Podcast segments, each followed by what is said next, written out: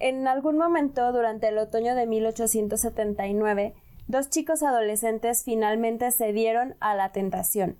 El Kungshaugen o Montículo del Rey, como se conocía localmente, según la leyenda, contenía tesoros o al menos alguna vez los tuvo. Estos chicos agarraron un par de palas y empezaron a cavar. Y este montículo estaba de hecho lleno de tesoros, pero no del tipo que ellos esperaban. Enterrado bajo capas de suelo arcilloso se encontraban gruesas placas de roble de un largo y muy viejo barco. Eran los restos de un enorme barco vikingo. I get sick of fashion all the time. Why? It's just too intense, it's too much, it's too many collections.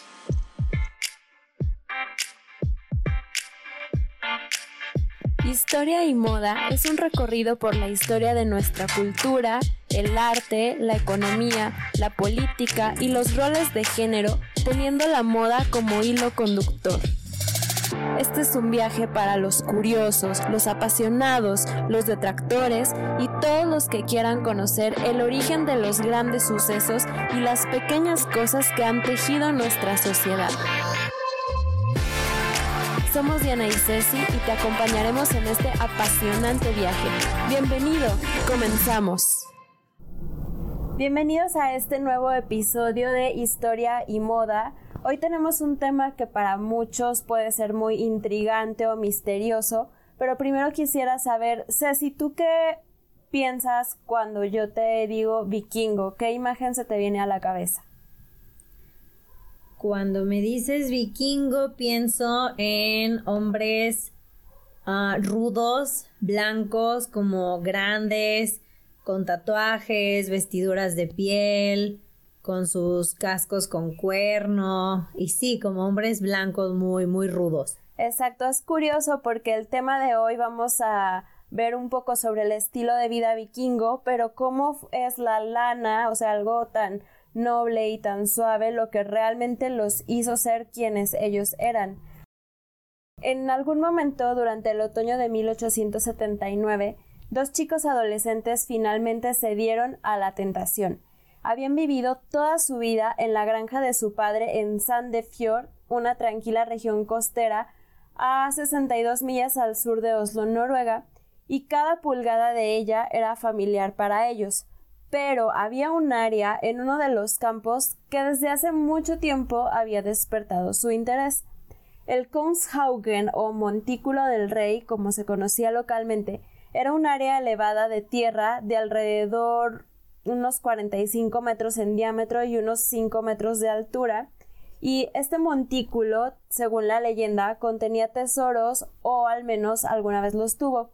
Entonces estos chicos agarraron un par de palas y empezaron a cavar. Y este montículo estaba de hecho lleno de tesoros, pero no del tipo que ellos esperaban. Enterrado bajo capas de suelo arcilloso se encontraban gruesas placas de roble de un largo y muy viejo barco. Eran los restos de un enorme barco vikingo. Este barco, de nombre Godstad, fue construido alrededor del 850 a.C. y después de unos 10-15 años en el mar, fue arrastrado a la orilla para formar parte de un lujoso funeral. Una cámara de entierro revestida de corteza de abedul había sido construida dentro de él. Una cama contenía el cuerpo de un hombre alto y fornido, como bien mencionaba yo, de mediana edad, quien a pesar de padecer ya sea artritis o gota, había sufrido una muerte violenta, muy probablemente en batalla. Algunos de sus huesos y muchos de los tesoros que habían sido apilados alrededor de su cuerpo habían sido saqueados hace mucho tiempo por ladrones de tumbas. Lo que dejaron fueron los huesos de doce caballos, seis perros y un pavo real que habían sido colocados alrededor del cuerpo. En circunstancias normales, la estructura del barco se habría consumido hace muchos siglos. Una vez que el ocupante real y sus posesiones habían sido introducidas, una gruesa capa de arcilla azul lo cubrió, imaginémonos como si fuera fondant por encima de un pastel, y esto actuó como un poderoso preservador. El barco, que ahora está en una exposición en el Museo de Barcos de Vikingos en Oslo, tiene 23 metros de largo, 5 de anchos y alrededor de 1,82 de profundidad desde la borda hasta la quilla. Se le consideró el barco más hermoso que se construyó jamás y de hecho es bastante admirable que es muy ligero, parece casi casi una escultura. En el curso de los siglos pasados bajo tierra, las líneas de barrido de las placas de madera se han oscurecido de forma que hoy parecen casi casi carbón. Estas son también sorprendentemente delgadas, haciendo el barco ligero y flexible, lo cual usualmente no es una cualidad deseada para un bote, pero que era aparentemente intencional. El casco pesa tan solo 7 toneladas. Cada flanco cuenta con 16 piezas de hoyos para remos, lo que sugiere que tenía una tripulación de 32 hombres, pero originalmente también tenía un robusto mástil de pino para ayudarlo a impulsarse a través de las olas. Dentro del Godstad fueron encontrados restos de una tela de doble grosor blanca y roja, los restos fantasmales de una vela de lana. Cuando pensamos en los vikingos también se nos vienen a la mente los barcos y de hecho los barcos fueron integrales al estilo de vida vikingo. Para entender lo importante que eran es que se usaban también en los ritos de la muerte. Muchos barcos fueron enterrados probablemente porque se creía que conducirían a sus habitantes al más allá. Otros barcos fueron usados como piedras funerarias. Un testimonio de estos funerales cuenta que una vez que el cuerpo de un hombre era echado al centro del barco, se convocaba a una de sus esclavas y en un grotesco ritual, sus asistentes la violaban y apuñalaban a muerte antes de ser colocada al lado de su patrón. Una vez hecho esto, a la nave llena de sangre se le prendía fuego, pues sí que era brutal. Los barcos tenían un lugar de orgullo en las sagas islándicas también, se le dieron apodos evocativos y animalistas como corcel de remo, dragón de surfeo, alce del fiordo, bisonte oceánico y caballo del corazón de la langosta. Todos estos son eh, animales muy relacionados con la mitología nórdica. Eran objetos de orgullo y poder. Según la leyenda, una enorme nave fue construida por el rey Olaf en 998 Larga Serpiente, como se le llamaba, podía cargar 200 hombres armados y tenía espacio para 34 pares de remadores. Otras sagas hablan de barcos con mástiles de 21 metros. Hace más o menos un siglo, estos cuentos no se tomaban en serio, pero ahora que los arqueólogos han encontrado barcos que miden 39 metros, pues ya estos cuentos suenan menos pretenciosos. Claro, aunque de cualquier forma la reina de todos los barcos vikingos nunca existió. Skidblatir, según la mitología nórdica, fue construida por los enanos del dios Frey. Por supuesto, también era mágica, lo suficientemente grande para contener al entero panteón nórdico con todas sus armas, había sido, híjole, forjada tan tan astutamente que cuando no se usaba, Frey podía doblarla como una fina pieza de tela para ser llevada en el bolsillo, así, delgadita. El mayor atributo de Skidblatir, sin embargo, eran sus velas. No importaba cuándo y cómo se detuviera el barco, cuando las velas se izaban, el fuerte y poderoso viento soplaría listo para llevarla precisamente a donde ella tenía que ir. Mientras muchos aspectos de los barcos vikingos pueden decepcionar, Curiosamente fueron las velas las que donaron a estas naves su poder y su alcance. Y esto va muy relacionado con, con el estilo de vida que, que tenían los vikingos. Ellos recordemos que eran guerreros. Bueno, aquí quiero hacer un pequeño paréntesis para entender un poco el origen de los vikingos. Los vikingos pues, em, tienen su origen en los pueblos bárbaros que llegaron del este de Europa y poco a poco fueron, digamos, ocupando distintos lugares en, Europa y según donde se asentaban, o sea, era un, un, pueblo muy grande que se fue dividiendo y se fue distribuyendo. Entonces, según donde se asentaban, se les llamó iberos, anglos, sajones, eh, francos y así, digamos, que también son en parte el origen de, pues de las eh, razas europeas actuales. Y dentro de estos pueblos tenemos a los godos, visigodos, ostrogodos y a los vikingos, que em, si bien están un poco más eh, asociados con el norte de Europa y los países nórdicos, también llegaron a ocupar una parte de Francia y, bueno, también gran parte de Inglaterra. Bueno, cierro el paréntesis para entender a, estos personajes. Y mm, vamos a ver que eh, ellos hacían eh, redadas muy violentas y desafiantes en pueblos indefensos y monasterios y este era el leitmotiv de las historias contadas acerca de los vikingos. Ciertamente usaron sus proezas como hombres marinos para maniobrar y sorprender a sus enemigos. Sus botes, que se sentaban por encima del agua, no necesitaban puertos y podían ser varados casi en donde sea, haciendo muchos lugares más vulnerables para ser atacados. Pero los vikingos eran, además de guerreros, también comerciantes, con sus botes olfateando ríos para alcanzar importantes puertos de comercio alrededor de Europa y en el Mar Negro, y jugaron un rol activo en las franjas de oeste de las rutas de la seda. Yendo ida y vuelta entre puertos de comercio, sus barcos cargaron desde mármol hasta colmillos de morsa, ámbar, halcones, esclavos humanos o pieles del lejano norte, como martas, castores y ardillas de invierno que eran especialmente preciadas en la Europa occidental. O sea, realmente gracias a los vikingos fue que en en Europa empezaron a usarse las pieles, sobre todo pues las clases altas y la realeza. Numerosas telas de seda han sido encontradas en tumbas escandinavas que fueron tejidas en lugares tan lejanos como China y Persia. Sin embargo, no fueron estos botes los que se usaron siempre para navegar. Antes había barcos de piel y buques de guerra que eh, estos a remo que permitieron a los anglos alcanzar Inglaterra en el quinto siglo.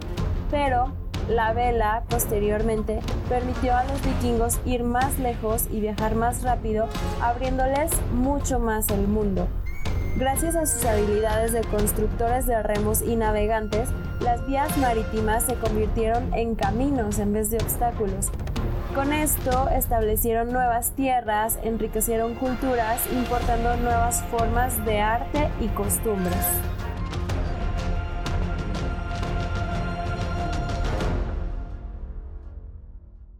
Qué curioso que casi siempre ven a los vikingos como sí navegantes, pero como personas que estaban en un solo lugar. Y no, realmente los vikingos poblaron Islandia y Groenlandia. El número de personas viviendo en estos lugares dio un salto de 0 a 70 mil en solo 70 años, conforme barcos cargados de gente llegaban buscando, obviamente, una mejor vida. Los vikingos también conquistaron Normandía y partes de Italia. También alcanzaron Irlanda, Inglaterra, Shetland, el Mar, Negro e incluso América. Mucho de lo que sabemos sobre el viaje de los vikingos a América y su tiempo ahí viene de sagas islándicas. Como fuentes no son los ideales, tienden a enfatizar cosas que hicieron los nórdicos o incluso poetas individuales y familias que las cuentan como especialmente valientes y desafiantes. Es normal que se echen flores. Prodigiosas descripciones se han dado a las batallas y muertes heroicas y el trabajo de las mujeres es todo menos invisible. Hay dos sagas que mencionan Vinland, un lugar al oeste de Groenlandia con excelente cacería, suficiente madera para hacer botes, ríos bien abastecidos y jugosas viñas, de aquí viene el nombre de Vinland. Los Skrellings, o gente miserable, como los vikingos lo llamaban en ese entonces, eran los habitantes originales de esta tierra, que amargamente resintieron las incursiones de los recién llegados, disparándoles con arcos y flechas. Sus ataques se volvieron tan pero tan violentos que después de solo algunos años la nueva colonia se abandonó por completo, y, según cuentan las sagas, los nórdicos navegaron de regreso a casa. Las sospechas de que Vinland era de hecho América eran muy latentes en el siglo XIX, en 1893, un constructor de barcos determinado a probar que el viaje de Noruega a América en un bote era posible, construyó una réplica exacta del recién desenterrado Godstad, bautizado vikingo, para reafirmar el punto. Capitaneando por Magnus Andersen, el vikingo partió hacia el oeste con una docena de hombres. 30 toneladas de carga y mil botellas de cerveza que por supuesto no podían por faltar. si les daba sed. Obvio. Alcanzaron Terranova, que en inglés es Newfoundland, y Labrador en Canadá, el 27 de mayo y fueron recibidos por los curiosos de New London en la isla del Príncipe Eduardo el 14 de junio. Aquí, esta isla no es donde se filmó Anne with an E, la serie que está en Netflix. Era, es sí, Canadá, sí, creo. justo. En Canadá, así es. Fue un viaje tormentoso. Sin embargo, parecía confirmar que el largo viaje especulado de la tierra de los vikingos a América en un bote era al menos posible. En un mar picado, la quilla podía moverse de arriba hacia abajo hasta tres cuartos de pulgada, pero de forma asombrosa el barco permanecía completamente firme. Pruebas más definitivas de que los vikingos realmente alcanzaron América siguieron a esto. En 1960, un par de arqueólogos encontraron restos de asentamiento vikingo en Terranova que databa del año 1000 a.C. Una moneda de cobre descubierta en Maine había sido acuñada en Escandinavia en algún momento entre 1065 y 1080 durante el reinado del rey Olaf III. Algo que no está en duda de cualquier manera es que la maestría de los vikingos en los barcos y velas les permitió llegar a América 500 años antes que el mismísimo Cristóbal Colón. La historia está llena de viajes milagrosos como este, logrados gracias a las longitudes de las telas transformadas en velas y los barcos flotando debajo de ellas. En los últimos 50.000 años, el hombre las ha usado para alcanzar hasta las islas más remotas que están dispersas como perlas perdidas sobre la superficie del mundo. Se cree que viajes relativamente cortos, como ir de una isla a otra, eran normales durante el Pleistoceno tardío y este fue el origen de viajes más ambiciosos hace alrededor de 12.000 años. Las islas más remotas fueron colonizadas por los humanos solo durante el último milenio. ¿Cómo sucedió esto exactamente y cómo se veían las herramientas usadas por los primeros exploradores marinos? Generalmente se desconoce. En la ausencia de evidencia, se han intentado recrear estas expediciones. El ejemplo más famoso es la expedición Kon-Tiki. En abril de 1947, el escritor y explorador noruego Thor Heyerdahl hizo una vela en una tosca balsa hecha de troncos y partieron desde Lima con dirección a la Polinesia francesa. Su objetivo era probar una teoría de que las islas polinesias habían sido pobladas por gente de América del Sur y no de Asia. A pesar de que fue capaz de hacer el viaje, su teoría se ha desacreditado. Otros han usado pistas lingüísticas para hacer inferencias a estos viajes antiguos. Cuando el capitán Cook visitó el Pacífico, especuló que muchas de las islas polinesias que visitó fueron colonizadas por la misma ola de gente por las similitudes de su lenguaje. Más intrigantemente aún, las palabras para mástil y vela parecen ser las más antiguas en el austronesiano hablado en los archipiélagos filipinos e indonesios más isolados, sugiriendo que fue la tecnología de los botes a vela la que esparció a la humanidad sobre algunos de los estrechos más remotos del globo. Ni los botes ni las velas con las que estamos familiarizados ahora surgieron de una sola mente. Son producto de milenios de sabiduría y experiencia crecidas lentamente como los arrecifes de coral. Los barcos más antiguos eran probablemente de manojos de cañas y sus velas eran pieles de animales extendidas en un marco de palos o troncos ahuecados.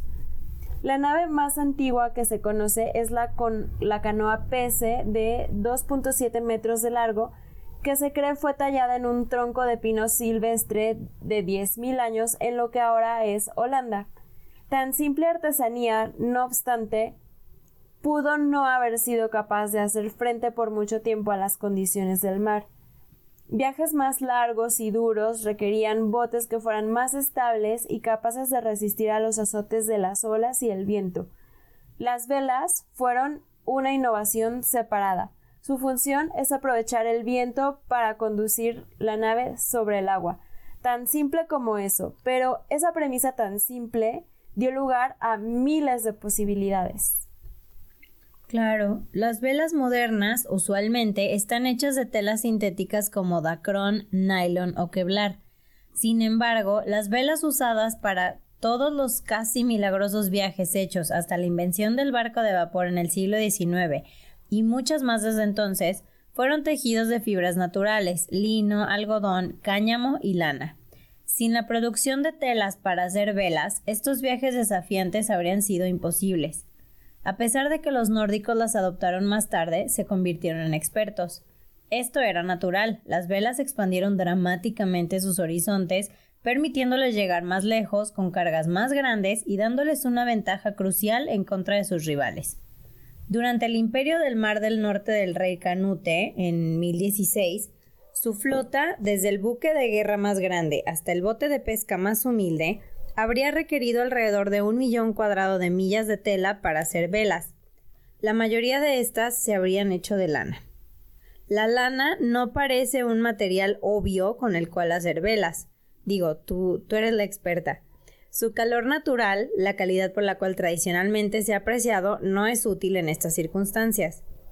De hecho, parte de lo que le da a la lana su calor son los rizos de sus fibras individuales, que ayudan a crear bolsillos aislantes de aire cuando se tejen. Pero estos rizos también significan que la tela de lana está llena de pequeños hoyos a través de los cuales el aire puede escapar. No es lo ideal, obviamente, cuando se trata de aprovechar el viento.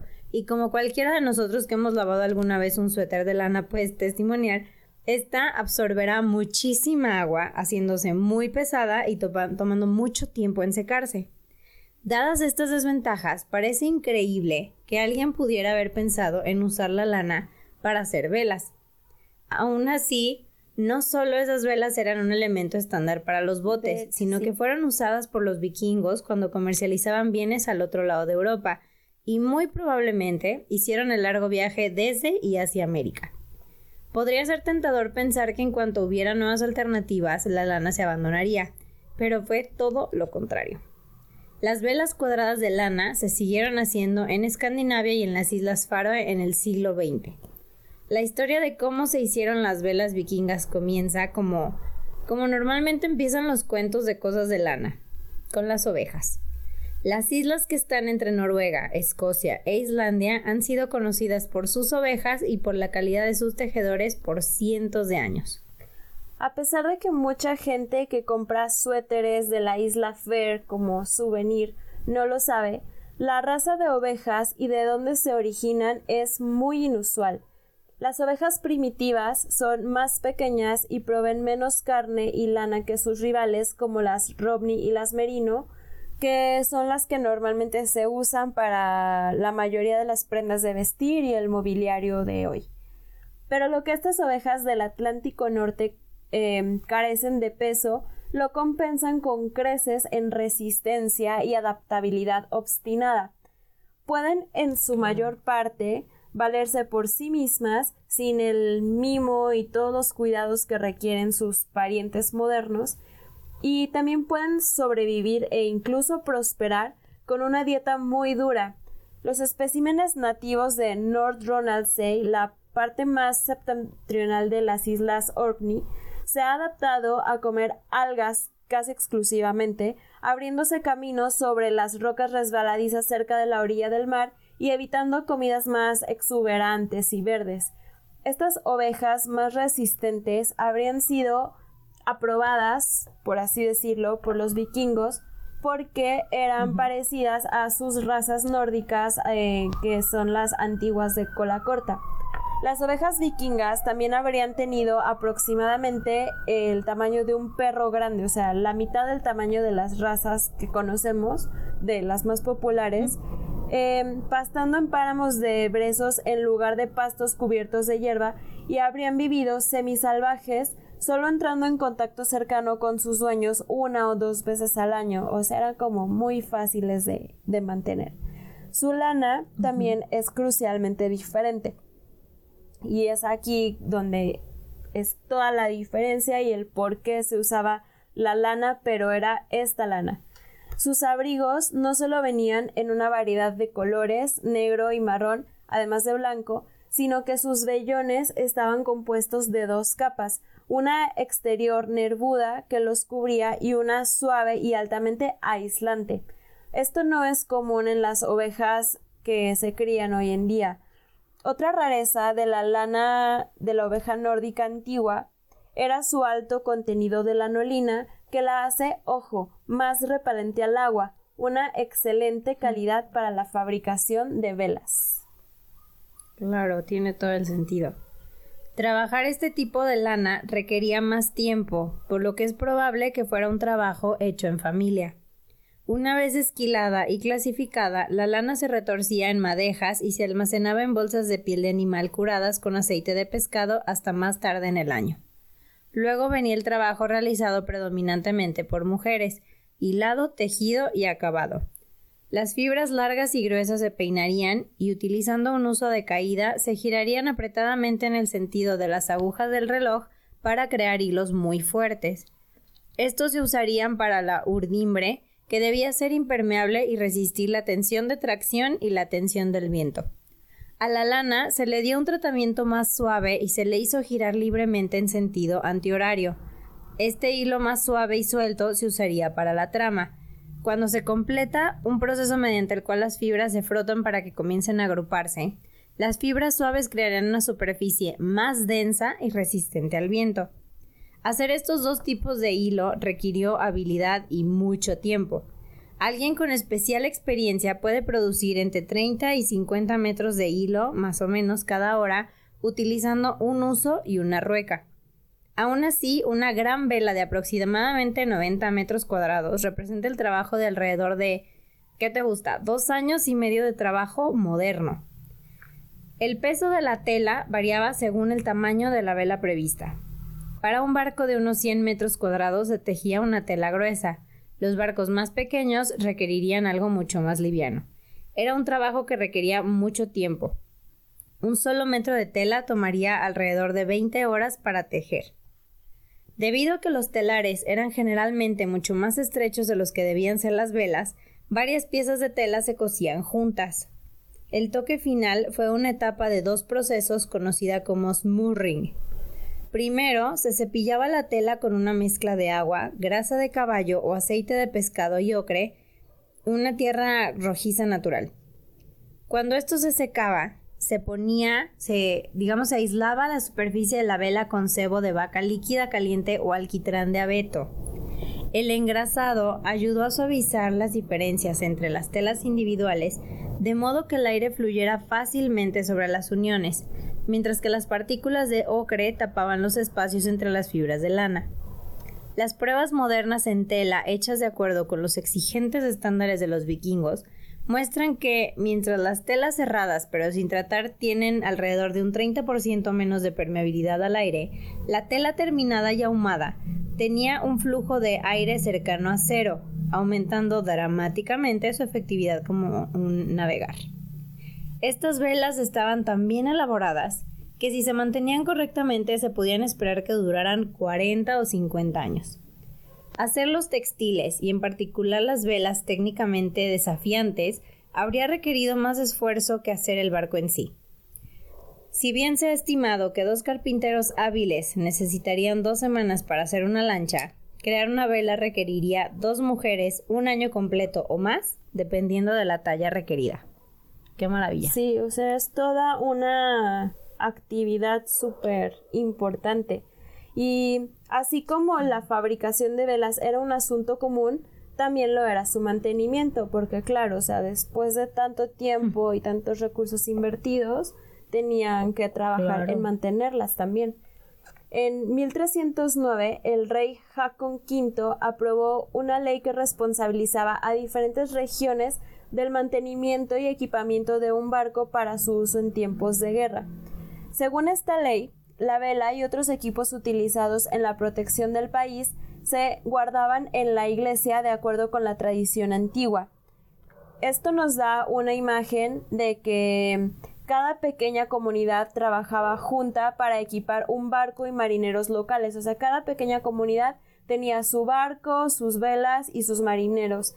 Y esto también explica por qué había una gran variedad regional en telas para velas y también porque ese trabajo se hacía también, porque si era local, pues la ropa y las velas hechas en casa en las noches de invierno eran para que las utilizaran los hermanos, los hijos, los esposos y los padres. Entonces, o sea, era digamos que era algo que pertenecía a la comunidad, entonces se hacía pues con este cuidado y este cariño.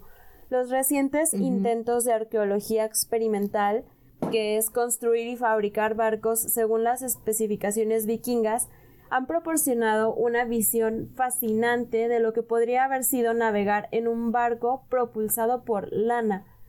Por un lado, se asumió que las velas cuadradas habituales para los botes vikingos serían ineficaces y solo permitirían que los barcos navegaran a favor del viento, pero este no es el caso.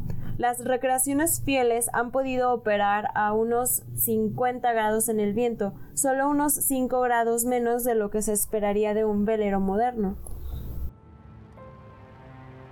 En julio del año 793 después de Cristo, un desastre azotó un monasterio de Northumbria en el noreste de Inglaterra y llegaron a la iglesia de Lindisfarne, escribió un cronista después. Lo echaron todo a la basura con graves saqueos. Pisotearon los lugares santos con los pies contaminados. Excavaron altares y se apoderaron de todos los tesoros de la Santa Iglesia. Incluso los mismos santos hermanos no eran inviolables. Algunos fueron asesinados, otros se ahogaron en el mar o se los llevaron con grilletes, presumiblemente destinados a una vida de esclavitud. Los villanos de la pieza, por supuesto, eran asaltantes vikingos, y el impacto de su ataque al Lindisfarne repercutió en toda la cristiandad. Al Queen of York, un erudito inglés, escribió cartas indignadas a todas las personas poderosas en las que podía pensar. Nunca antes, tronó en su misiva al rey Athelred, había aparecido tanto terror en Gran Bretaña como ahora hemos sufrido de una raza pagana. La Europa cristiana iba a sufrir muchas más afrentas de este tipo en los años venideros y rápidamente el pánico se propagó. Lo que hizo que estos ataques fueran aún más irritantes fue que hasta entonces el mar se había visto como una barrera protectora más que como un medio de transporte, Alcuin insinuó precisamente esto en su carta a Alfred. Ni se pensó que se pudiera hacer una incursión desde el mar. Tan inquebrantable había sido esta creencia que muchas casas religiosas como Lindisfarne habían sido construidas en franjas de tierra bastante desoladas con el mar cercándolos por todos lados pero estos eran lugares perfectos para los asaltantes vikingos cuyos botes no necesitaban puertos profundos y que si la lucha se volvía en su contra, aunque rara vez pasaba, podían escaparse rápidamente. Siguieron todavía más ataques. Al año siguiente, las casas religiosas de Wearmouth y Jarrow, donde había vivido Beda el Venerable, fueron allanadas. El monasterio de la isla de Iona fue atacado al año siguiente y luego nuevamente en 802 y 806, de modo que fue despojado casi por completo. En Puerto Mohawk, en Escocia, ahora un pequeño pueblo de pescadores, pero en ese entonces hogar de una próspera comunidad religiosa, las excavaciones han revelado pruebas de otro asalto violento. Además de una capa de cenizas, hollín y fragmentos de esculturas rotas, se descubrió un trozo de cráneo que tiene una profunda hendidura probablemente hecha por la hoja de una espada. Es muy curioso que eh, todas estas comunidades pensaban que se estaban protegiendo y al contrario, se pusieron de pechito para los ataques de los vikingos. Sí, claro, pues les dieron, tenían entre el acceso y la salida muy fácil. En fin, em, no podemos, no nos consta obviamente, pero tenemos razones para suponer que el brazo que empuñaba la espada pertenecía a un escandinavo. Es extraño, teniendo en cuenta la fiereza angular de la imagen vikinga, recordar cuán cruciales fueron los hilos de lana suave para su estilo de vida. Sí, sin ellos, de hecho, los vikingos pues habrían sido muy diferentes y no estaríamos contando nada de esto. En el siglo XX, los marineros noruegos que salieron a navegar durante tres meses necesitarían tres cambios de ropa interior, una camisa, cinco pares de guantes de mar, dos pares de guantes comunes y un número similar de calzas y medias, en su mayoría hechos con una especie de crochet o técnica de tejido de agujas conocida como binding. Todas estas prendas eran tradicionalmente hechas de lana y necesitaban surcirse y reponerse con frecuencia.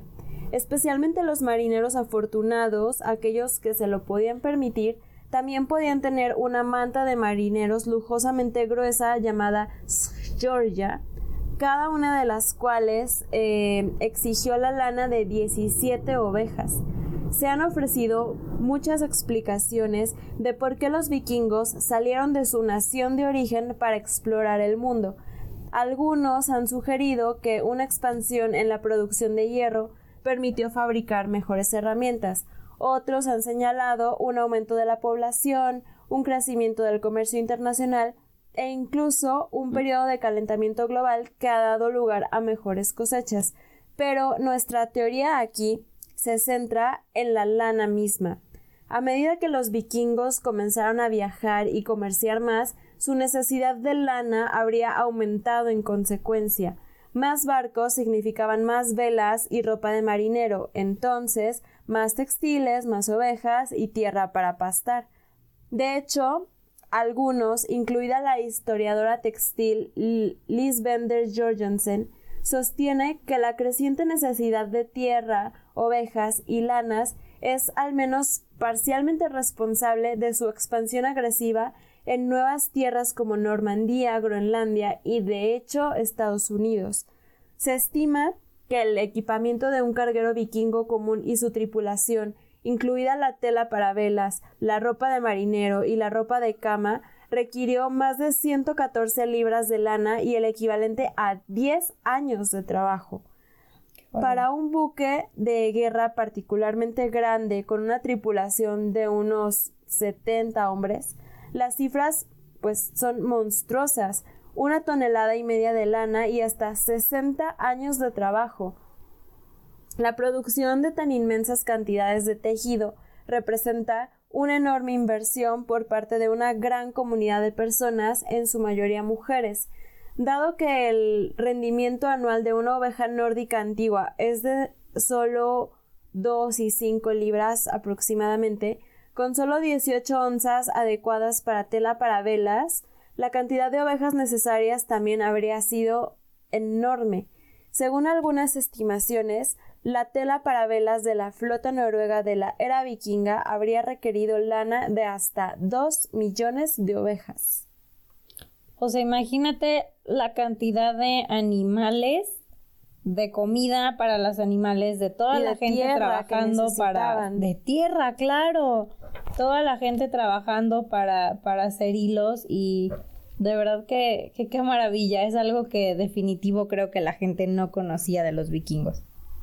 No, es curioso cómo si vemos eh, en todo lo que hemos hablado en, en este episodio, todo gira alrededor de la lana, o sea, quiénes eran los vikingos, los lugares que alcanzaron, la imagen que tenemos de ellos de guerreros asaltando lugares, todo gira alrededor de la lana y realmente es, o sea, es una teoría de que por su necesidad de más lana llegaron a conquistar lugares como América, que esta es pues es aún una teoría, hay pruebas, no se está seguro, pero es algo que pues que lleva mucho tiempo dando vueltas y, y pensar que fue por, por la lana por la que ellos fueron a, explorar estos nuevos lugares, pues es realmente, o sea, un, un descubrimiento para nosotras en este momento.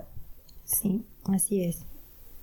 Y yo, a mí me, o sea, quisiera como dejar un poquito a, la reflexión de cada quien el tema de que esta herramienta que son las velas era construido por mujeres y, mm, o sea, no solo nos vuelve a recordar la importancia de las mujeres en la antigüedad y, o sea, cómo fue gracias a su trabajo que pues que civilizaciones pudieron ser lo que son como los vikingos.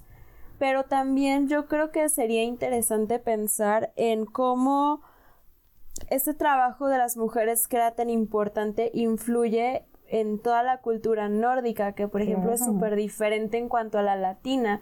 En la, en, pues en todas las culturas del norte de Europa, la mujer tiene un papel muchísimo más em, equitativo o igualitario respecto a, pues obviamente Latinoamérica, pero incluso varios países de Europa, o sea, países latinos. Entonces creo que aquí también podríamos, pues, jalar más hilos y, y entender el, el porqué de este lugar de la mujer en una cultura y en otra. Claro, sí, totalmente de acuerdo. Pues muchas gracias por escucharnos, gracias a Ceci por formar parte de este podcast y bueno, antes no lo hice, pero quería agradecer a Edgar Alonso que eh, de repente nos presta su voz para darle un poco más de intensidad a los diálogos que, con los que nos topamos a veces. Esperamos que les haya gustado este episodio. Seguimos avanzando pasito a pasito en la historia y nos escuchamos en el próximo episodio. Chao.